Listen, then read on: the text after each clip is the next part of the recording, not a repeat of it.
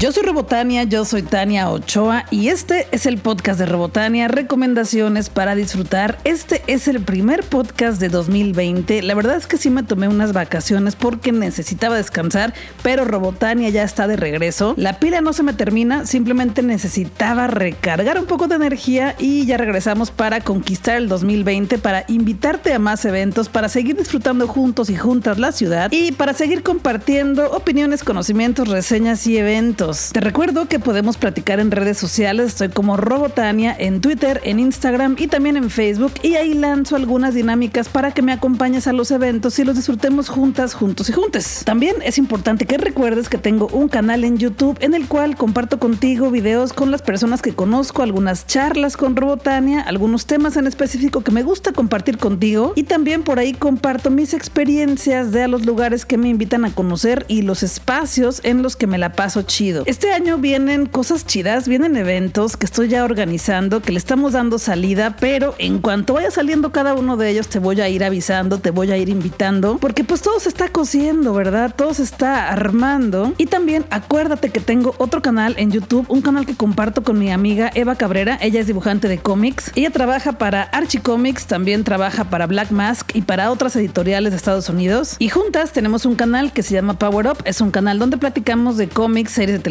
películas y cultura geek. Este canal lo encuentras como Power Up en YouTube, así ponle en el buscador Power Up Robotania o Power Up Eva Cabrera y si no, pues ve a mi cuenta de Twitter, Facebook e Instagram, estoy como Robotania y ahí encuentras los enlaces para que solamente des un clic. ¿Y qué estuve haciendo en este descanso, en estas vacaciones? Pues estuve viendo muchas series de televisión, estuve leyendo muchísimos libros, muchísimos cómics, por ahí te estuve compartiendo algo de esto en mis redes sociales. Por fin terminé de ver Riverdale, la tercera temporada y te lo dije, no me gustó, lo veo porque tengo mucho cariño a los personajes de Archie, Betty, Verónica y Jughead. También le tengo mucho cariño a Cheryl y a los demás, pero en sí la historia me parece que está súper mala, súper rebuscada. Cada cinco minutos le cambian el sentido, como que ya no sabes hacia dónde va. El final es todo súper malo. Pero pues es que le tengo mucho cariño a los personajes porque los cómics de Archie eran los cómics que más me gustaba leer cuando estaba niña. De hecho, tengo aquí algunos de ellos que he conseguido en los bazares de libros usados y en el trocadero de acá de Guadalajara. Te voy a hacer un video para que los veas. También estuve viendo la serie de Witcher en Netflix. Es una serie que está basada en la saga de libros, pero también en los videojuegos. Y me gustó mucho. Me, me la pasé bien con esa serie. Son ocho capítulos, cada uno de una hora. Entonces, como que la puedes ver muy rápido. Es fantasía, hay monstruos. Y pues bueno, The Witcher es el brujo que lucha contra muchos monstruos, pero también contra mucho, mucha, gran parte de la sociedad que no lo quiere y lo desprecia. Pero en la historia también hay una niña involucrada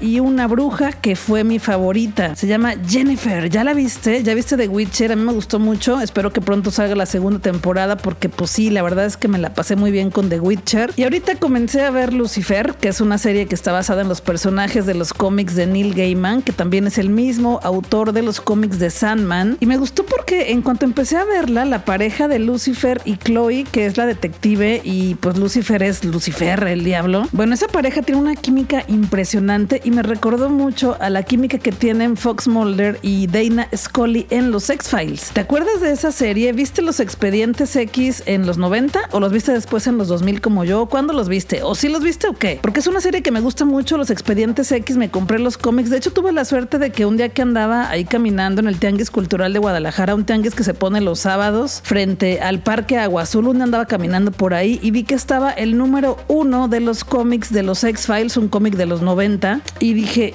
uy, seguramente está carísimo. Y pregunté, oye, ¿cuánto cuesta este cómic? Pero te estoy hablando de que eso fue a lo mejor por ahí de 2009, 2010. Y pues la persona que lo vendía me dice, ah, ese cómic es muy viejo, te lo doy en 20 pesos. Y yo, ah, súper bien, muchas gracias. Yo así como si nada, ¿no? Y en cuanto se lo pagué y me fui un poquito lejos del, del puesto, pues grité de emoción porque es el número uno de los cómics de los X-Files y pues vale una lana en eBay. Entonces, bueno, te decía que me gustó Lucifer porque me recordó mucho a la pareja de los X-Files, a Scully y a y la verdad es que la serie está divertida, tiene mucho humor negro, también tiene comedia y en cada episodio tienen que resolver un caso, eso me gustó mucho. Ya voy poquito más de la mitad de la primera temporada, son temporadas de 12 episodios y algo que me gustó mucho es que ya está cobrando más sentido la historia de Lucifer y ya no solo se están concentrando en las historias policíacas y de misterio. Entonces, bueno, ya te iré platicando cómo me va con Lucifer y más adelante te voy a platicar lo que estuve leyendo en mis vacaciones y pues arrancamos con el 2020. Ya sabes que me gusta mucho y que soy fan del universo de las drags, travestis y transformistas, estos chicos que se transforman en mujeres, en entes femeninos, para imitar a algún artista conocida o para crearnos su propio personaje y darnos mucha diversión, mucho entretenimiento y mucha femineidad con su personaje drag, travesti o transformista. Entonces, cada que hay una fiesta de dragas, de transformistas o de travestis, me gusta invitarte para que también tú te la pases bien, para que conozcas este universo y si te gusta, pues para que me acompañes. Y este fin de semana tenemos en Guadalajara una fiesta organizada por la House GDL, así los encuentras en Instagram, la House GDL, L-A-H-A-U-S-G-D-L, y están organizando una fiesta en la cual el tema es Disney. Habrá algunos runaways, habrá Vogue, habrá concurso, habrá pasarela para que puedan participar y ganar algunos premios. Así que si tú eres draga y te gusta el Vogue, además lo practicas, pues puedes participar, pero si como yo, pues no le haces al Vogue y tampoco le haces al draguismo, Ay, claro que no se dice así, pero yo lo acabo de decir así y me vale porque me gusta. Bueno, si te gusta ir solo a ver estos espectáculos como a mí, tienes que ir a esta fiesta de la House GDL con la temática de Disney. Los boletos cuestan 100 pesos en preventa. El evento es el sábado 18 de diciembre, perdón, de enero. Ya estamos en enero, Robotania. Entonces, 100 pesos en preventa y 150 pesos el día del evento. Ahí en su Instagram está toda la información para que pases a comprar tu boleto, para que reserves tu boleto. Y en esta fiesta estará el DJ Ninja Gaiden y también estarán varias dragas de Guadalajara como Queen Piñata, Chelsea Hyun, también estará Juana Guadalupe, Miss Vallarta, Envidiosa, también estará Aradia y también dará show Su Majestad la Reina Coronada de GDL Drag Project La Roja. Y pues ahí nos vemos, ahí voy a andar, ojalá que ahí nos saludemos y vamos a pasarla bien con chicas dragas y Vogue en Guadalajara. Sony Pictures me invitó a la función de prensa de la película Bad Boys para siempre, una película protagonizada por Will Smith y Martin Lawrence, una película en la cual también aparecen dos mujeres mexicanas, dos actrices que son Kate del Castillo y Paola Núñez. Te voy a ser muy honesta porque me gusta ser honesta contigo y yo no sabía que existía esta saga de películas de Bad Boys, jamás las vi cuando era niña, jamás las vi cuando era adolescente y pues tampoco las había visto cuando ahora que soy adulta. No he visto las anteriores, solamente llegué así en blanco a ver esta película y de verdad iba con un prejuicio con que iba a ser una pésima película y fíjate que no me pareció tan mala. Es una película para pasarla bien en el cine, para reírte con bromas pedorras, bromas absurdas. En esta película, este par de detectives que son los mejores amigos, pues ya están en sus 50 y siguen como que muy necios queriendo resolver problemas con la policía, pero sobre todo el Will Smith anda muy chaborruco queriendo hacerle al policía. Y bueno, se meten en un problemón y resulta que por ahí Will Smith tiene una historia con una bruja que es Kate del Castillo resulta que es una bruja mexicana que está relacionada con el narco. Y es cuando la cosa me empezó a gustar más porque parece una novela mexicana. La película es eso, es una payasada, te la vas a pasar bien. Yo me reí mucho. Obviamente no es una película para el Oscar, no es una película con las actuaciones más glamurosas y espectaculares. Pero pues Kate del Castillo está muy bien. Y Paola Núñez, que sale de una agente también detective policía, está muy bien, me sorprendió. Y bueno, si tú eres fan de las películas de Bad Boys, como te decía, yo nunca la vi, pues te va a gustar mucho esta porque al parecer es lo mismo. Solo calificar las películas del 1 al 5 con tuercas de Robotania y a Bad Boys de Sony Pictures le doy 3 tuercas de Robotania.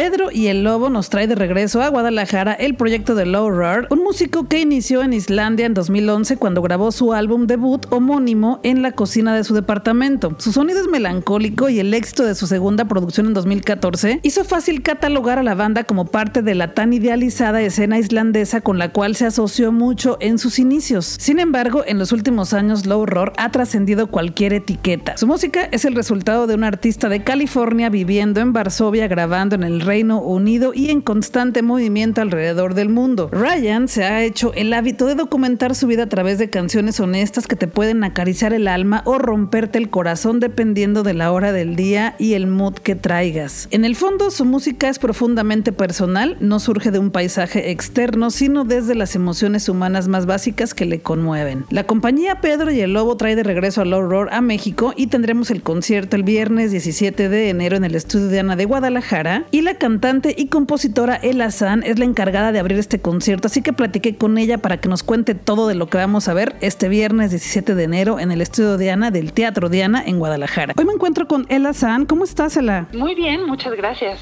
Qué bueno, me da gusto. Oye, pues vienes a Guadalajara este fin de semana a tocar con Low Roar. Cuéntame también, antes de que empecemos a platicar de este concierto que vas a dar acá en Guadalajara, platícame cómo va tu etapa de solista. Pues mira, ha sido muy emocionante. Empecé con este nuevo proyecto que es una, digamos, una segunda etapa de mi trabajo como compositora eh, a principios de este año, a principios del año pasado. Sí. Y bueno, pues han sido un montón de cosas. Eh, me he dado permiso de, explorar otras, eh, otros caminos de la composición y de la interpretación. Y pues este concierto me tiene particularmente emocionada porque, bueno, además de que es un espacio increíble, el estudio de Diana me parece que además es como perfecto para el, el tipo de presentaciones que me interesa hacer en este momento, como muy cercano al público y, y muy, eh, pues en formato de teatro, muy íntimo. Además, voy a estar acompañando a Low Roar, que me parece un artista espectacular, me encanta su música y pues es algo que, que estamos esperando que suceda desde hace tiempo. ¿Ya has venido al estudio Diana de Guadalajara? Eh, no, no, nunca he cantado ahí. En realidad bueno, eh, el proyecto originalmente nació en la Ciudad de México, pero yo ahora vivo en Guadalajara. Ah, ok. Eh, y esta es la sede de mi proyecto, pero no, no he tenido oportunidad de estar en el estudio de Diana, entonces, bueno, pues va a ser muy especial. Es que supuse que estabas en la Ciudad de México, así como que en automático pensé que estabas allá. Pero sí, fíjate que el, el estudio de Diana tiene eso, que es un lugar como muy íntimo, pequeño, pero como preciso para proyectos como el de ustedes. Cuéntame cómo surgió esta colaboración. Mira, pues eh, desde hace algunos meses, bueno, desde principios del año pasado, tengo eh, relación con Pedro y el Lobo, que es este colectivo disquera de la Ciudad de México, que desde hace ya varios años han traído músicos de varias partes del mundo a presentarse en la Ciudad de México y pues cada vez más se han consolidado como una disquera independiente que edita música que de otra manera no llegaría eh, acá a nuestros oídos en México y que además su línea artística me parece súper interesante. Todos los proyectos que ellos firman eh, son pues proyectos independientes como con un acercamiento diferente a la música folk. Y bueno, pues yo me acerqué a ellos hace ya tiempo, me gusta mucho lo que hacen. Y pues habíamos tenido como una relación de amistad y hace unos meses me buscaron, me buscó Diego de Pedro y Lobo para decirme que iba a venir Low Roar a México y que les interesaba hacer una presentación en Guadalajara y que pues me proponían hacerla en conjunto. Entonces pues sí, ha sido súper emocionante porque a Low Roar yo lo, lo, descubrí hace no demasiado tiempo, Ajá. pero me parece que es, es una propuesta bastante cercana a lo que yo estoy sí. haciendo ahora y, y muy muy, bonito. Entonces, pues sí, es, es como de esas experiencias en donde se juntan las cosas y que creo que va a ser una noche súper mágica. Sí, oye, tú abres el concierto, pero tengo una pregunta, una duda que, que sí estoy como muy inquieta. ¿Van a tener alguna canción que toquen juntos, que canten juntos? bueno, pues hasta ahora no, hasta ahora no se ha propuesto eso. A mí me encantaría. Ajá. Entonces, bueno, si surge por ahí la, la propuesta, yo encantada de hacerlo. Sí, estaría increíble, ¿no? Aunque sea algo pequeñito, yo creo. Estaría padrísimo verlos en la misma canción al mismo tiempo en Guadalajara. Claro. Tu música ya está disponible en las plataformas digitales para que las personas que todavía no han tenido el gusto de conocerte o de ver tus videos en YouTube, pues ahí los pueden encontrar, ¿no? Cuéntales en dónde te pueden escuchar y cómo estás en, en las redes sociales, en YouTube, pues para que te conozcan más. Claro. Eh, hasta ahora he lanzado dos sencillos, uh -huh. que son pues los dos primeros adelantos de un EP que saldrá muy próximamente y eh, ambos dos los pueden encontrar en todas las plataformas digitales, en Spotify, tengo una página en Bandcamp como Ella San y bueno, en YouTube estoy también como Ella San Music. Ella con H, eh, en Facebook, Instagram, en todos lados estoy como Ella San Music y ahí pueden encontrar los videos, eh, cosas que subo de pronto como videos más caseros, eh, adelantos de, de, mis próximas canciones, porque estamos ya preparando el siguiente sencillo y demás. Sí, está padre que de repente subes como versiones muy en, en tu casa, ¿no? Así con los libros atrás y como muy en, en tu hogar.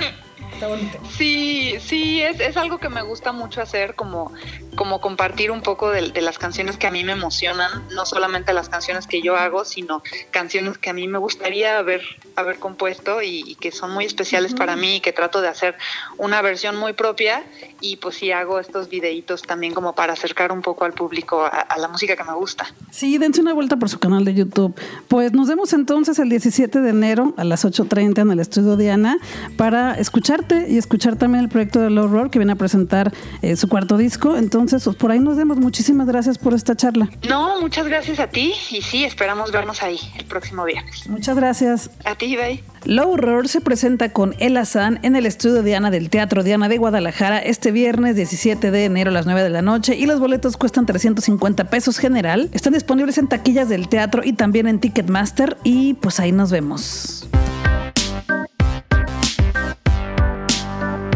Como cada semana fui de paseo por las librerías y también voy de paseo por las tiendas de cómics y de mangas y me encontré varias cosas interesantes que compré y ya las leí y las quiero compartir contigo. La primera cosa que me encontré se llama El marido de mi hermano y es una serie de manga. Encontré el tomo 1 y el tomo 2 en español que son de Panini. Es un manga escrita e ilustrada por Ginjoro Tagame que comenzó publicándose en la revista Monthly Action de 2014 a 2017 con un total de cuatro volúmenes. Lo chido de este manga es que solo son cuatro números. Y digo chido porque algunos son de 37, 51, 45 y pues es un montón que leer súper chido, pues, pero estos son cuatro y terminas con la historia. No te voy a contar de lo que trata el manga, pero lo que sí te voy a decir es que es de diversidad sexual, es de homosexualidad. Hay un personaje homosexual que nos va contando su historia, su experiencia como hombre homosexual en el mundo y sobre todo este personaje que llega a Japón para convivir con las personas, que es muy distinto cómo se vive en Canadá a cómo se vive en México, cómo se vive en Japón la diversidad sexual. Y bueno, los personajes principales son dos adultos mayores, dos hombres y una niña. La niña es encantadora porque es la que da un montón de lecciones de vida a los dos adultos. ¿Por qué? Pues porque las niñas no tienen prejuicios, los pequeños y las pequeñas no tienen tantos prejuicios como nosotros de adultos. Preguntan muy honestamente las cosas, quieren aprender y las aceptan más fácil que nosotros. La historia es hermosa, te voy a confesar que lloré con el volumen 1, lloré con el volumen 2. Te cuento un poquito. Yaichi es un padre soltero que se encarga de cuidar a su hija, una niña como de 7 años que viven en Japón, y de repente reciben la visita del esposo del hermano de Yaichi. Bueno, lo que vamos viendo en este manga es la convivencia entre el cuñado, entre los cuñados y la niña. Y pues también cómo todo es nuevo para el papá y la niña en cuanto a la homosexualidad, pero van aprendiendo de una forma hermosa. Lo que más me gustó de este manga es que le da mucha visibilidad a la homosexualidad y a la diversidad sexual en un país en el que es muy distinto a como se vive aquí en Occidente. La historia es súper bonita, pero también me gustó mucho que entre capítulos trae algunos términos como qué significan las banderas de la diversidad sexual, la bandera pansexual, la bandera bisexual. Le llaman el curso de cultura gay de Mike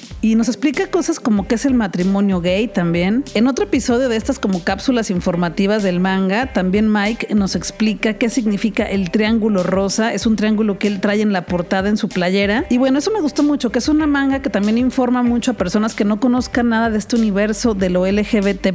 Pero más allá de eso, la historia es hermosa, de verdad, te va a conmover mucho, está llena de sorpresas. Hasta ahorita ya van dos números, el 1 y el 2, en español. Y yo espero que pronto salgan el 3 y el 4, porque ya quiero ver en qué termina esta historia. Si los consigues en las tiendas de Panini, te van a costar 109 pesos. Yo tuve la suerte de que estaban en Amazon México un poco más baratos por ahí en diciembre. Pero de igual forma, es una buena inversión, son unas buenas historias, la vas a pasar bien, vas a conocer muchas cosas y te va a conmover. Este manga obviamente va con garantía Robotania, El marido de mi hermano, volumen 1 y volumen 2. Otra cosa preciosa que me leí también en estos días de descanso es el libro de la señora Dalloway de la escritora Virginia Woolf, una escritora inglesa que me fascina porque es una escritora feminista, es una escritora de la cual también hay películas. Virginia Woolf es muy conocida porque escribió el libro Una habitación propia. Bueno, no es como tal un libro, es un ensayo de unas clases que dio en una universidad y pues a alguien se le ocurrió la hermosa y maravillosa idea de transcribir esas conferencias a un libro y se convirtió en un ensayo que se llama Una habitación propia, en el cual habla de cómo las mujeres es necesario que tengamos un espacio propio para crear nuestras propias cosas y en ese espacio echar a volar nuestra creatividad y sacar cosas chingonas. Bueno, pues leí este libro que no había leído que se llama La señora Dalloway, que es una historia sobre una mujer millonaria. Esta es la cuarta novela de Virginia Woolf y fue publicada el 14 de mayo de 1925 y nos cuenta la historia de un día en la vida de Clarissa Dalloway en Inglaterra posterior a la Primera Guerra Mundial. Principalmente vemos la historia de cuatro personajes que son Clarissa, su mejor amiga que Sally y los esposos de ellas dos. Virginia Woolf escribe con el estilo de fluir de conciencia, esto es que pasa de un tiempo a otro, del presente al futuro, luego se va al pasado y como que de repente es un poquito complicado entenderle hacia dónde va la historia, porque el fluir de conciencia es cuando escriben casi como pensamos, entonces los pensamientos si vienen uno tras otro, el tiempo pues cambia muy rápido, pero a mí me gusta mucho leer a Virginia Woolf por eso, porque me representa un reto y ya tenía muchas ganas de leer esta novela, La señora Dalloway, porque había leído que era una novela de género, una novela feminista, una novela en la cual un personaje era una bisexual y sobre todo me llamaba la atención porque es un día en la vida de unas personas contado en una novela. Me gustó mucho el lenguaje de Virginia Woolf, es precioso. Esta novela posiblemente es la más conocida de Virginia Woolf porque también hay un libro que está basado un poco cuando Virginia Woolf estuvo escribiendo este libro, se llama Las Horas y también de ese libro se hizo una película dirigida por Stephen Daldry. Es una película protagonizada por Nicole Kidman, es una película muy buena por cierto. Y en este libro hay un triángulo amoroso por ahí entre Clarissa, entre Sally y el esposo de Sally que es Peter, porque pues bueno, se conocieron desde muy jóvenes, Clarissa y Sally eran las mejores amigas y curiosamente sentían como que esa atracción por el mismo hombre, pero al mismo tiempo también existió una atracción entre ellas. Es un amor muy bonito el de ellos tres porque es un amor muy sincero, con mucho respeto y mucha admiración, pero bueno, cada quien decidió con quién quería estar al final porque pues por la época, por los prejuicios y por muchas cosas. Te recomiendo que busques esta novela y luego veas la película de las horas para que te complemente toda la historia o como tú quieras, a lo mejor ves primero la película de las horas y luego te lees La señora Dalloway. Lo importante es que le llegues a la historia de la señora Dalloway de Virginia Woolf. Y otra cosa que me encontré y que también me la compré enseguida es de Umbrella Academy, El Hotel Olvido, que es el tercer número, el tercer volumen de los cómics de Umbrella Academy escritos por Gerald Way, quien es el vocalista de My Chemical Romance y dibujados por Gabriel Ba. De Umbrella Academy el año pasado se popularizó mucho porque Netflix lanzó la serie y les quedó muy bien, por cierto. Eva Cabrera y yo hicimos varios videos de Umbrella Academy en nuestro canal de YouTube en Power Up, así que si quieres conocer más de la serie, ve a ver nuestros videos. También te recomiendo que veas la serie, pero lo chido es que ya salió el tercer volumen de estos cómics. El tercer volumen todavía no lo leo. Y algo que me gustó mucho es que la serie sí se despegó bastante de los cómics. Tiene lo esencial, tiene lo básico, pero son historias distintas. La portada de este tercer volumen es morada. Estoy muy ansiosa por leerla. Todavía no lo hago porque pues he estado leyendo lo otro. Pero ya está, ya puedes conseguir el volumen 1, el volumen 2 y el volumen 3 de los cómics de Umbrella Academy de Gerald Way. Están en las tiendas departamentales de Sanborns, también están en las tiendas de cómics, en las librerías y en las tiendas departamentales donde compras la despensa. Garland es una actriz y cantante estadounidense. Recibió muchísimos premios en su trayectoria como artista, entre ellos el premio Oscar, Globos de Oro, Grammys, Tonys y muchísimos más. Por si no sabías, Judy Garland es la mamá de Liza Minnelli. Judy Garland hizo la segunda versión de Nace una estrella. Hace poco vimos la versión con Lady Gaga. Esa es la cuarta versión porque la tercera la interpretó Barbara Streisand. Entonces, bueno, ha nacido una estrella. La segunda versión la protagonizó Judy Garland y con esta película ganó el Globo de Oro como mejor actriz de comedia y musical y además fue nominada al Oscar como mejor actriz. Judy Garland es quien le dio vida al personaje de Dorothy en la película del Mago de Oz. Dicen que Judy Garland es el máximo ícono gay femenino según una encuesta de OnePool publicada en 2009 por la magia y todo lo que sucede en el Mago de Oz, ya que la comunidad gay ha visto en el filme una serie de símbolos sobre el significado de la sexualidad y también por la fragilidad y la fuerza en sus personajes, por vivir su vida siempre al límite y también porque en algún momento decir que eras amigo de Judy era decir que eras una persona gay homosexual cuando en esa época no se podía decir porque pues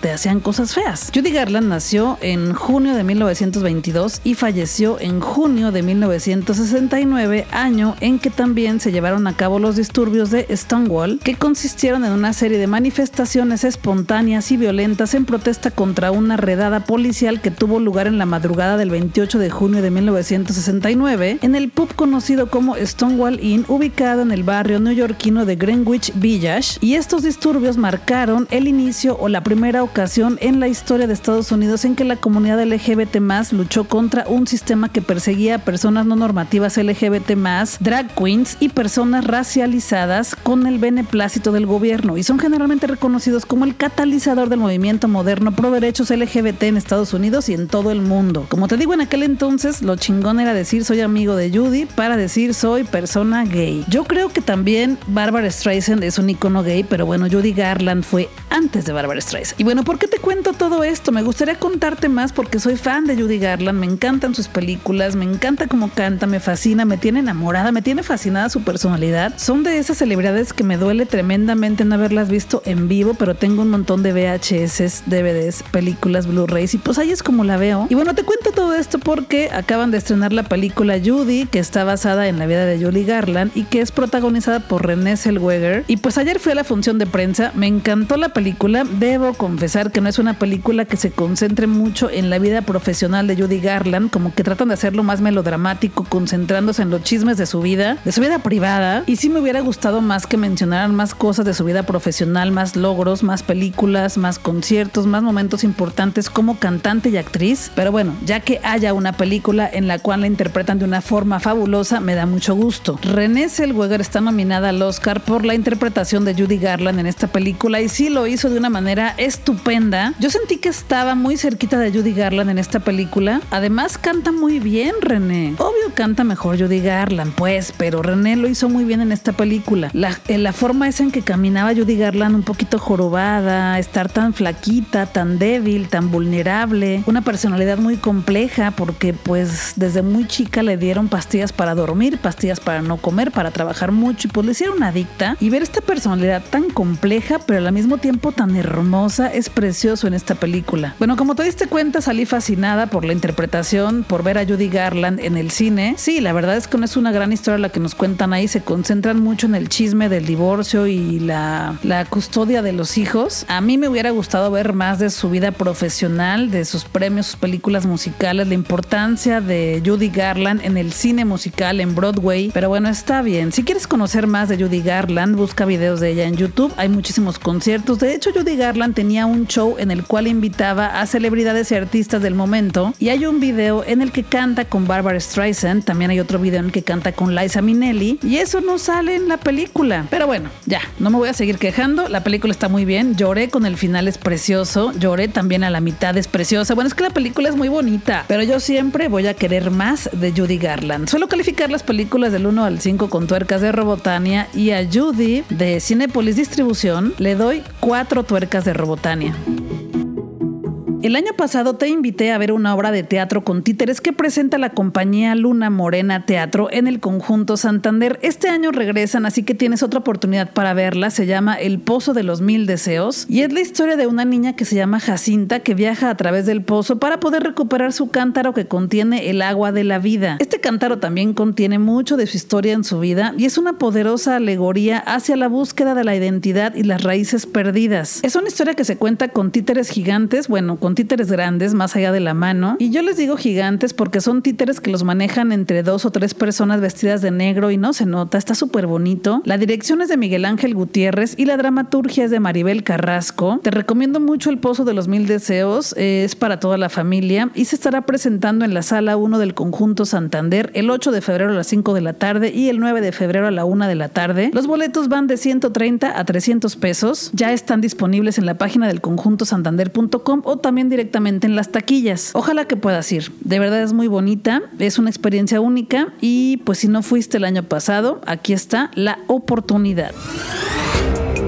Universal Pictures me invitó a la función de prensa de la película 1917, una película que también está nominada al Oscar. Una película que disfruté, no te voy a decir que no, pero es una película que yo creo que solamente vale la pena por la cuestión técnica. ¿Por qué? Ahí te va, porque parece que está grabada en una sola toma, pareciera que no tiene cortes y eso pues me parece un gran logro. Hay muchas escenas que están grabadas como si fuera teatro, haz de cuenta que es una obra de teatro y una cámara va siguiendo a los protagonistas y eso me gustó mucho, me parece que es un gran valor de producción. Yo sentí que estaba viendo un gameplay en YouTube de algún chico de estos que juegan algún videojuego y te lo transmiten en su canal. Para bien o para mal, eso fue lo que yo sentí. A mí la historia no me pareció tan conmovedora. Hay mucha gente que dice que tiene mucho corazón la película. Me pareció que está medio chapucerona, como que no tiene tanto corazón, como que se queda en la historia muy superficial. Pero como te digo, el valor técnico es muy bueno porque eso sí le salió muy bien. Además, yo no soy tan fan de las películas de la guerra, de las películas bélicas y entiendo el contexto histórico, entiendo por qué sucedieron estas cosas en el mundo y bueno, pero me parece absurdo que haya personas que luchen contra otras, que se maten y que muchas otras personas pierdan la vida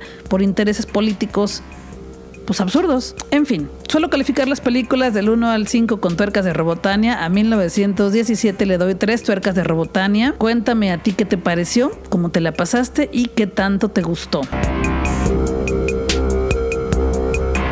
Yo soy Robotania, yo soy Tania Ochoa. Regresaré la siguiente semana con más contenido para ti. Ya estoy de regreso. Habrá videos, habrá podcast y muchísimos eventos este año. Podemos platicar en redes sociales. Estoy como Robotania en Twitter, en Instagram y también en Facebook. Pásale a mi canal de YouTube Robotania, donde te comparto charlas con personas interesantes y también algunos temas específicos que me gusta compartir contigo y también experiencias de los eventos a los que me invitan. Y también comparto otro canal con mi amiga Eva Cabrera que se llama Power Up. Es un canal en el que platicamos de cómics, series de televisión, películas y cultura geek en general. Este canal se llama Power Up, así lo encuentras en YouTube, Power Up Robotania, Power Up Eva Cabrera o pásale a mis redes sociales ahí están todos los enlaces para que nomás le des clic, te suscribas y la pases chido. Guadalajara es nuestra, tenemos que seguir disfrutándola, vámonos a disfrutar que la vida es corta y el tiempo se nos está terminando.